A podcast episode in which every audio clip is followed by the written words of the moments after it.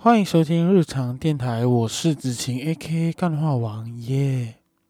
我原本在自我介绍过后，我想要再讲类似的开场白，就是说啊，又过了一个星期啊，这种非常制度性或者或者说很格式化的一个连接词语，因为我一直都想不到，我自我介绍完过后，我究竟要怎样子去接，就是我要聊一些我的东西这样子。好不好？所以今天就不会有在同样一句话，就是说，呃，诶，终于又过了一个星期哦。OK，我不会再讲这句话了，接下来的集数都不会再讲这句话。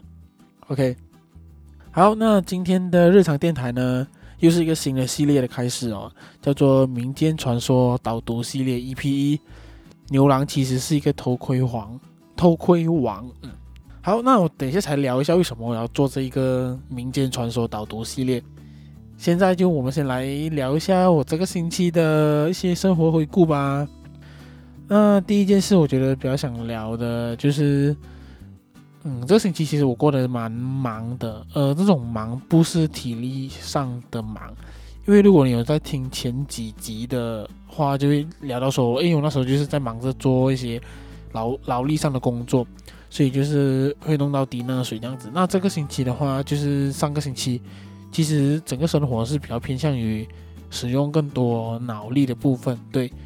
那其实有点久没有在用脑了啦，所以突然在短期、短时间内需要用大量的脑去去想东西的时候，我发现，我看那个就是，怎样说，就是会卡着啊。你想东西的时候会卡着，然后会有点动不太到。对，就是应该就是那种机器放太久，然后没有去用了的关系哦。那我觉得另外一个有趣的点就是，我坐在办公室上面八个小时，我在想东西。其实讲真的，我多数时间都处于一个头痛的状态，我一直想不到东西。干，我想说，为什么我一直想不到？我一直看东西，一直做 research，就是做一些找一些东西 research 来帮助我。我想说，应该有帮助吧？可是有是有，可是真的很少。反正就是头一直痛，然后一直想不到东西，一直在那边焦虑。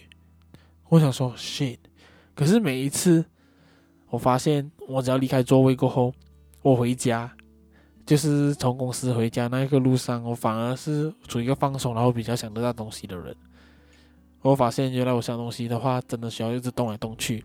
所以我在办公室的时候，因为没办法动嘛，我不可能跟老板说：“哎，老板，我要想东西，所以我可不可以回家一趟？”不可能嘛，是不是？所以我讲了，我就想，我就唯一想到一个唯一办法，就是多喝水，不停喝水。除了让身体健康之外，因为多喝水的话，你就想要上厕所嘛，那我就会走去厕所。所以我上个星期工作时间蛮大部分都在去，就是从我座位去厕所啊，就上厕所频率比较高啦。哦，然后每次进了厕所，把那第一泡尿一洒出来那一刻，诶，就有一些想法，就想说，嗯，等一下就给它写下来。所以我上个星期。的一个状态就是处于一直想东西，一直想不到东西，然后一直要走来走去，然后要一直要尿尿，对，就是这样子，啊，把就是一个工作上的一个小无聊的一个小无聊小趣事啦，哈，虽然有点好像跟大家没什么关系，但我觉得还可以分享一下，对，就是一个爱尿尿的 podcaster 哈。好，那另外一个我觉得可以想聊一下的东西就是。我先聊生活的东西啦，然后关于 podcast 的部分，我觉得可以再吃点再聊。对，那另外一个我想聊的就是听我的 podcast 的人有多少是有在听独立音乐，或者说就是一个乐迷之类的啦。因为我自己也很喜欢一个团叫做告五人，嗯，然后它是一个独立音乐团呐。那好像是最近这阵子，其实也不真这也不算这阵子吧，应该是快有一年的时间吧。就是他们好像签约，就是签去了相信音乐。那相信音乐就是五月天的公司嘛。然后最近他们就发了一首很好听的单曲，叫做《新世界》。他们和跟那个台湾族的歌手阿豹一起合作的一首歌，我是觉得很强，很厉害。当然，阿豹音乐真的也是很强，真的很推荐你们。因为这边就是一点版权的问题，我就不会放。把就是阿豹他们排湾族音乐，真的是做到很厉害。哦，也欢迎大家去听。那我为什么会想要讲到告五人这件事情哦？是因为他们就是我在那个啊、歌曲的 MV 的，因为 MV 不是放在告五人的频道，而是放在相信音乐，就变成说好像有有一种就是宣布说，诶，告五人正式成为相信音乐的艺人这样子。然后我发现就很多人在那边写说。呃，我希望告五人可以像以前一样文青的感觉。我希望告五人不会被淹坏。呃，公司能够让告五人可以做更多他们自己想要做的东西，不要有太多的干涉。然后就是很多的留言就是偏向于就是说啊，你们主流了啦，看你们就是请给主流公司，你们就变主流，你们音乐就不独立了。然后我心想说，干，等一下，你如果真心喜欢这个团的话，不管是这个团是哪个团都好啦。你真心喜欢他的话，你应该会希望他们发展好吧？那如果说相信音乐可以给到他们很好的发展的话，干，为什么你们不是祝福他们，或者说带他们得到更多资源过后，可以做出更棒的音乐嘞？反而是一直跟他们说：“哎，你们不能改变哦，你们不要变哦。哦，我觉得你们的音乐变了啦，你们已经变成主流了。”我觉得至少他们对我来讲啦，相信音乐的歌手。或者说他们公司对于歌手的创作其实真的没有太大的限制，因为听过宇宙人音乐的话，你会发现，诶，其实他们也是很做他们自己的音乐，不会说他们因为签了比较主流的公司就变得很主流。你应该祝福吧，你喜欢的音乐，你喜欢的团，他们有更好的发展，那难道你要让他们什么永远保持着做同样音乐，然后为你们这一群人，然后吃空气长大吗？赚不到钱吗？一直处于同样状态吗？毕竟他们人的那个那个什么，人的年龄会增长，负担会增加，想要的东西会变多啊！你不可能每天为了就是服务你们这些小粉丝而做同样的东西吧？而且很多这种小粉丝讲什么呃你们变了的人，很多时候啦，我觉得他妈就只是在 YouTube 上面填免费的，然后现场也不会去看，专辑也没有买过啊，至少连那种。啊，线上串流平台也不去签干，而且说你们这些拿免费的东西还敢那边吵吵吵吵吵，哦，我觉得不止告五人啊，很多团都是啦，只要他们被签了去哪里过后，我们就觉得啊，你们主流啦，你们什么什么他对。但我觉得讲真的啊，那主流跟非主流这件事情其实没有太过一个明确界限，好不好？非主流有一天也可以变成主流啊，只要他人多了的人去听他的音乐的话，对不对？因为看着就很不爽啊！我觉得，妈的，就做出这样好的音乐，你们还没吵。好，那接下来就是想要聊一下那个呃 Podcast 的事情吧。就是因为上个星期上的就是第三集的日常访谈嘛，就有被反映说，就是一收音啊可能有点不好啊，来宾讲话有点太小声啊，我的太大声这样子。对，那那这部分真的就是我的错了，因为讲真，这其实是第一次跟。比较没有那么熟，然后又很聊一个很专业性的东西，呃，创作啊这一部分的东西，所以讲真，其实那当下那时候，其实我真的很紧张也很害羞了，就不敢要求太多。那时候我是觉得说，应该后置的部分可以把那个声音拉起来，或者修掉一些东西之类的。然后发现我自己技术就没那么好，所以就变成说，呃，大家听到的时候就会有一点。我的部分很大声，他的部分比较小声，所以就是有点伤耳朵啦。然后这部分我真的是不能免责，就是很对不起大家。就我过后的话，我会好好的去斟酌和好好把每一个节目弄好再上来。真的对不起大家。那另外一个关于我的 podcast 的东西，就是九月的部分哦。九月部分可能会没有访谈。那为什么会没有访谈哦？是因为其实我。我自己有一个另外一个品牌嘛，叫做日常练习，其实已经很有在做那个明年的月历。那我希望九月的话，可以花更多的时间去做我的月月做我的月历的创作，因为月历其实讲真的，其实很花时间，然后访谈也很花时间。我基本上访谈的话，我都是尽量聊聊多少就聊多少，我完全没有在管那个节目的长度这样子。所以变成我每次剪的时候都需要很长的时间去听，然后去看，然后而且我自己也有全职的工作嘛，所以就变成说，呃，如果我要做月历的话，就可能需要牺牲到访谈的部分，对，所以九月可能没有，但也不好说，对，这个部分也不好说，因为可能有意外啊，也有可能，但目前的计划是没有啦，好不好？所以先这样子讲一下。然后，诶，我突然想到一个东西，我可以和大家分享。因为现在现在就是我录制的时候刚好是连假嘛，国庆日连假。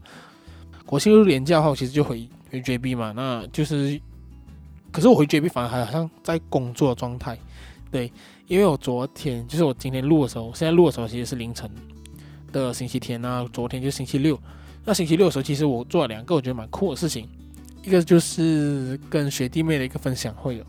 其实我以前一直都有一个心愿，就是说可以成为一个很厉害的学长，然后回母校和大家做一个分享这样子。可是我昨天昨天的分享会，其实也我不敢说我自己是一个厉害的学长。现阶段讲真的，我觉得没有那个资格。至少我做了一些东西，但是这些东西究竟能不能说很厉害呢？我不知道，我不敢讲。那我就回去算是一个线上分享啦，然后和大家交流一下。就是做文创品牌的东西，我觉得整个分享会一个小时其实蛮费的。后期对，就是有讲一些干话这样子，至少让整个东西不会太过于沉闷和太过偏专业，但是还是有专业的部分啦。对，我觉得大家可以有时间的话可以去听哦。那个账号的话，我应该会放在，如果你在 YouTube 听的话，会看到那个对方的那个活动的账号。对，然后。在 IGTV 上，那另外一个比较好玩的东西，就是我人生中第一次去人家 Podcast 的体验被夺走了。对，那我就不想说我先去了哪里啊。我觉得就算聊的题目也很奇怪，我也不知道为什么会选到我去聊这样的题目。对，那我其实去啊对方的节目录了两集嘛，我不爆雷。大家可以去听，然后我觉得蛮不错的。嗯，有一点我也算是第一次在公众的面前谈论了这一些东西，可以期待一下。那到时候我也是会分享在我的节目的 IG 啦，就是呃 Daily Underscore Podcast 是吗？干，我有点忘记了，随便。总之就是日常电台的 Podcast 啊、日常电台的 IG 上我都会分享那个节目。如果没有错的话，星期一就会出现，就是你们。听到这一集的时候，当天应该就会出其中一集的访问吧，也不算访问吧，就聊天。对，我觉得很可以期待一下。好，那最后最后这一段就是为什么我要做这个民间传说导读系列哦？是因为我那时上个星期我在工作嘛，然后就聊找到一些跟七夕有关鬼节的东西，所以那时候就刚好就是七夕嘛。那七夕的话，我就会去看一下，了解一下七夕的传说。因为我们只知道，呃，牛郎跟织女两个人一年只能见一次面的故事嘛。那它背后或者说它整个故事的形成是什么？我很好奇。然后真的给我找到，我还去研究了一下。我所以我觉得这东西很适合介绍给大家。当然会用我自己的方式。那至于我怎样的方式呢？等一下你们听，你们继续听就能知道了。在进入今天重头戏的节目之前，就是要宣传一下，就是说，如果你喜欢我们的节目，也不是我们的，我的节目，欢迎分享给你的朋友。最容易的分享方式就是，如果你是用 Spotify 听的话，就直接 share 去你的 Story，让大家知道你听了一个那么优质的节目。那如果说你是在 YouTube 听的话，你就把 YouTube 分享键按下去，让你的朋友知道你也有在收听那么优质的节目，好不好？那最重要就是，如果你喜欢我们的节目，真的是要点赞、follow、叭叭叭，这些都要做，好不好？就是我们一起努力的把本地的 podcast 做起来，好唔好？一起讲好。好，那休息一下，我们大概停一个五秒钟，听一个小音乐，我们就进入今天的主题。牛郎其实是一个头盔皇。好，欢迎回到我们这个节目。今天的节目的重点，民间传说导读：牛郎其实是一个偷窥皇。干，我前面好像把“王”念成“黄”，随便啦，好不好？自然一点。好，那现在就进入我们的故事时间。传说天上有个牵牛星，还有个织女星，两人情投意合，心心相印。这是。被王母知道了，一怒之下，便将牵牛贬下凡尘，并洗去了他的记忆。织女知道之后，每天以泪洗脸，一天，几个仙女恳求王母，想一同前往人间的碧瑶池。王母心情大好，便答应了。OK，这有点奇怪哦，为什么一堆仙女要去那个碧瑶池啊？啊，OK，好，我继续。织女也被姐妹们硬拉去了。OK，这个真的是好像我们现代人哦，就现代人的话，我们很常就是你不想去的时候，当你一群朋友要去的话，他们都硬硬拉你去。所以这东西并不是现代人的问题哦。所以在古代的时候，在那个民间传说那个时候就已经有这样子硬拉去凑数啊，当分母啊，一起去就是平分钱的角色哦。这种行为从以前就流传到现在。好，我们继续。牵牛被贬之后，降生在一个农民家，取名牛郎。牛郎过世后，哥嫂对他十分刻薄。哥俩分家后，就是他的父母死了过后呢，就是分家产。牛郎只分得一条老牛，从此牛郎便和老牛相依为命。有一天，老牛突然开口说话了：“牛郎啊，今天你一定要去碧瑶池啊！那儿有几位仙女在洗澡，你去吧。红色的仙衣藏起来，穿红色仙衣的仙女就会成为你的妻子啊！”等一下。等一下，这个牛突然会讲话已经很奇怪了。然后他讲话的第一件事，竟然是叫牛郎去犯罪，先去偷窥还偷窃，干这个东西好吗？牛大哥，好，我们继续。牛郎大惊：“牛大哥，你真会说话吗？你说的是真的吗？”老牛点了点头，牛郎便悄悄地躲在碧瑶池旁。OK。这故事已经来到这边，我也觉得太奇怪了。OK，你遇到一头牛，你只问他说你会不会讲话？你讲的是不是真的吗？牛点了头，你就去了碧瑶池。重点是你不觉得这整件事很奇怪吗？为什么一头牛突然讲话，而且他跟你讲话的同时，他竟然叫你去犯罪？牛郎，你的智商掉线了哟。好，我们继续。果然，不一会儿。仙女们真的出现了，脱下青罗衣裳，纵身跃入水中。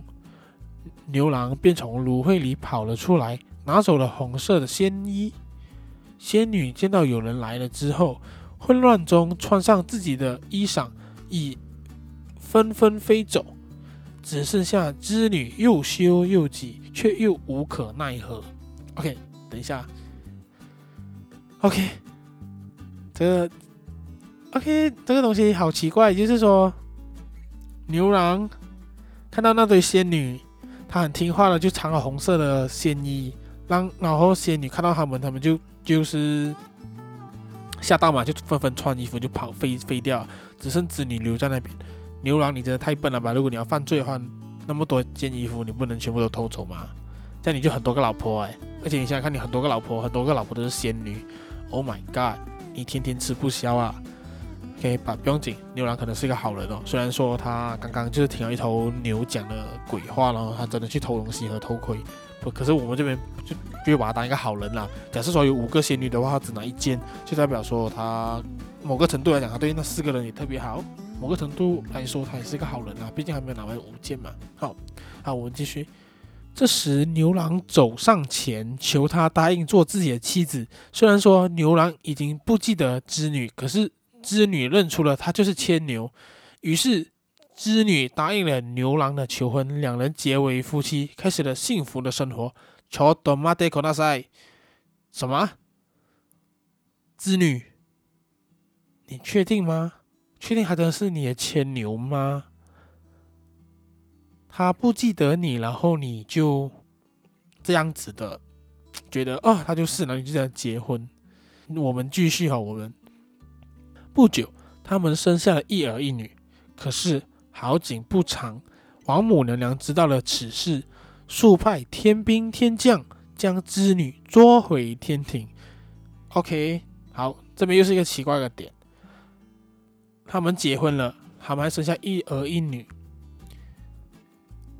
他们要生了一儿一女之后，王母娘娘才知道这件事情。等一下，王母娘娘不是在天上最顶的吗？为什么他要等他们一儿一女生下来过后，他们才会知道呢？可以假设说，织女跟牛郎就是想要有一孩子，他们结婚那一年的一年后，他们就生了一个儿子，另外一年后生了一个女儿，这样至少有两年的时间。等一下，王母娘娘，为什么你两年后才知道他们呢？那应该会等那群仙女之前那一群偷窥被偷窥的仙女回去天庭过后，应该就会点人数，就发现少一个织女吧？为什么王母娘娘你要等两年后才知道嘞？OK，这个故事的报好，好，我们继续。这一天，织女正在做饭，牛郎回来告诉他说：“织女，老牛死了。他说让我剥下他的皮。”紧急的时候可以披着它飞上天。织女听后发现老牛是天上的金牛星，因为金牛星帮牵牛说好话而被贬下凡间。明白老牛的意思后，便让牛郎剥下牛皮埋葬了老牛。等一下，这又是个奇怪的点，为什么？他听他说了，老牛讲说剥下他的皮就能飞上天，过后织女就知道，诶，原来他是金牛星，而且某方面来说，你跟金牛星也算是同行吧，就是你们是星星界，就是织女星啊、金牛星啊、牵牛星等等等，就是你们是星星界的。你现在就是听啊老牛这样讲，你是真的很忍心的，叫牛郎把他皮剥下来，还埋葬了他，然后就决定以后有什么事情就可以飞上天。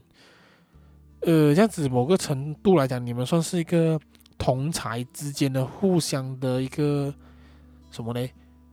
呃，互相残杀。对，这个虽然说现在很多大公司的同事之间也会因为斗得鼻青脸肿，可是我没有想到，就是你们星星界就是可以为了爱，然后就是把同事的皮剥下来。OK。有点邪恶，有点黑暗，比那个 DC 宇宙还要黑暗。好，我们继续。就在这时，刮来一阵大风，织女被天兵天将带走了。牛郎见状，便赶紧披上老牛的皮，跳上一对罗罗篮罗啊，就是那个篮子啦。哦，篮子里面坐着一对他们的儿女，眼看就要追上了织女了。王母娘娘正好赶来，她见状便拔下她头上的金钗，在牛郎和织女中间画一条线，顿时一条波涛滚滚的天河横在了织女与牛郎的中间。牛郎带着两个孩子在天河这边哭，织女在天河的另一边望着夫君和儿女，哭得声嘶力竭。这时。王母娘娘被感动了，便让牛郎和孩子留在了天上，只准每年七月七日让他们在喜鹊桥相会。OK，你感动的话，你为什么不要让他们就是每天在一起，而且呃，而是那么每年的七月七日那一天才能在这个喜鹊桥相会？Why？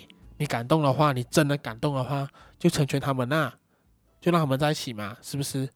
就好像说，讲讲嘞，有些被出轨的男朋友嘛，他看到他女朋友真的很喜欢他们之间的那个老王小王，那他就很感动，他知道他女朋友找到一个真爱，他就成全他们两个狗男女这样子，所以这很正常嘛，make sense 嘛，是不是？那王母娘娘应该学这个男朋友嘛，就是说看到他们真的很感动，他们就是很有爱，让他们每天在一起。然后不要让他们只每一年只见一面呐、是不是？好，我们继续哦。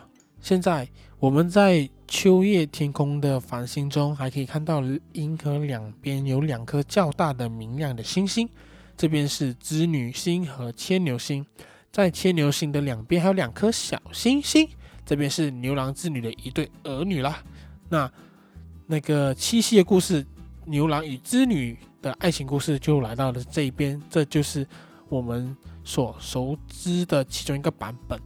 好，好，那有点 gay 白的导读就这样结束了哈。其实很多版本呢、啊，我觉得每个人写的版本都有一点出入，然后我这边选了一个我觉得比较废、比较可以吐槽的部分。对，那我觉得当然，这个民间故事它这样子成立是有一个它自己的一个当时的时代背景跟一个原因啦。当然，如果你把这个故事套路到现在的话，你觉得 fuck 太多吐槽的点了吧？就好像说牛郎，你这样子做，你知道这是偷窥吗？偷窥是要被抓的哦。然后你还偷人家衣服，更死。如果说呃那个什么、当时他们有一个手机的话，他把你录上来放去吹水站的话，你会死的很惨。对，因为全世界的人，全马的人都知道牛郎你是一个偷窥王哦，这是可以吐槽的点啊。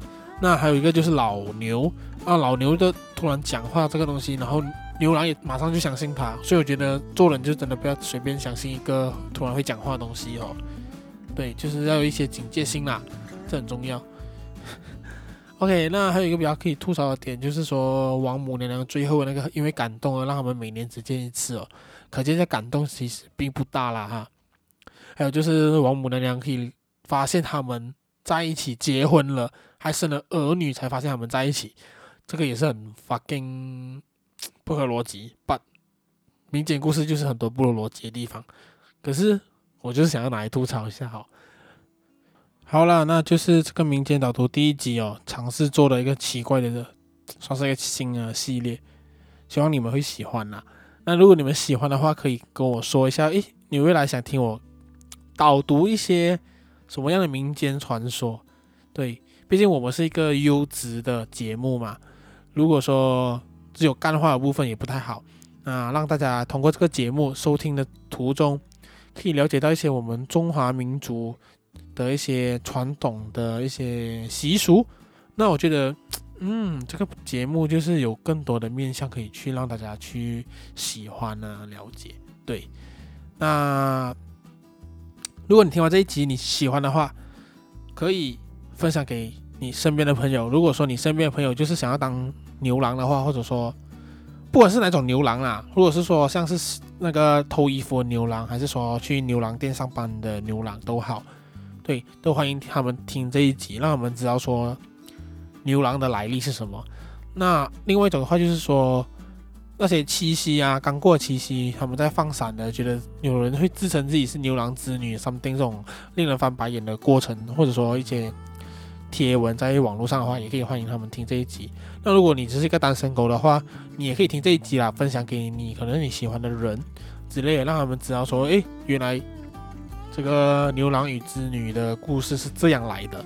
还有让他们知道这个优质节目，对，喜欢我的节目就是分享给你的朋友，让他知道你的品味是有那么的棒。Follow 我的 Spotify，呃，Apple Podcast 的话，你用那个听的话，就尽量给我一个五颗星吧，好不好？那 YouTube 频道也可以 follow 一下。好，那这个星期的日常电台民间，等一下民间什么？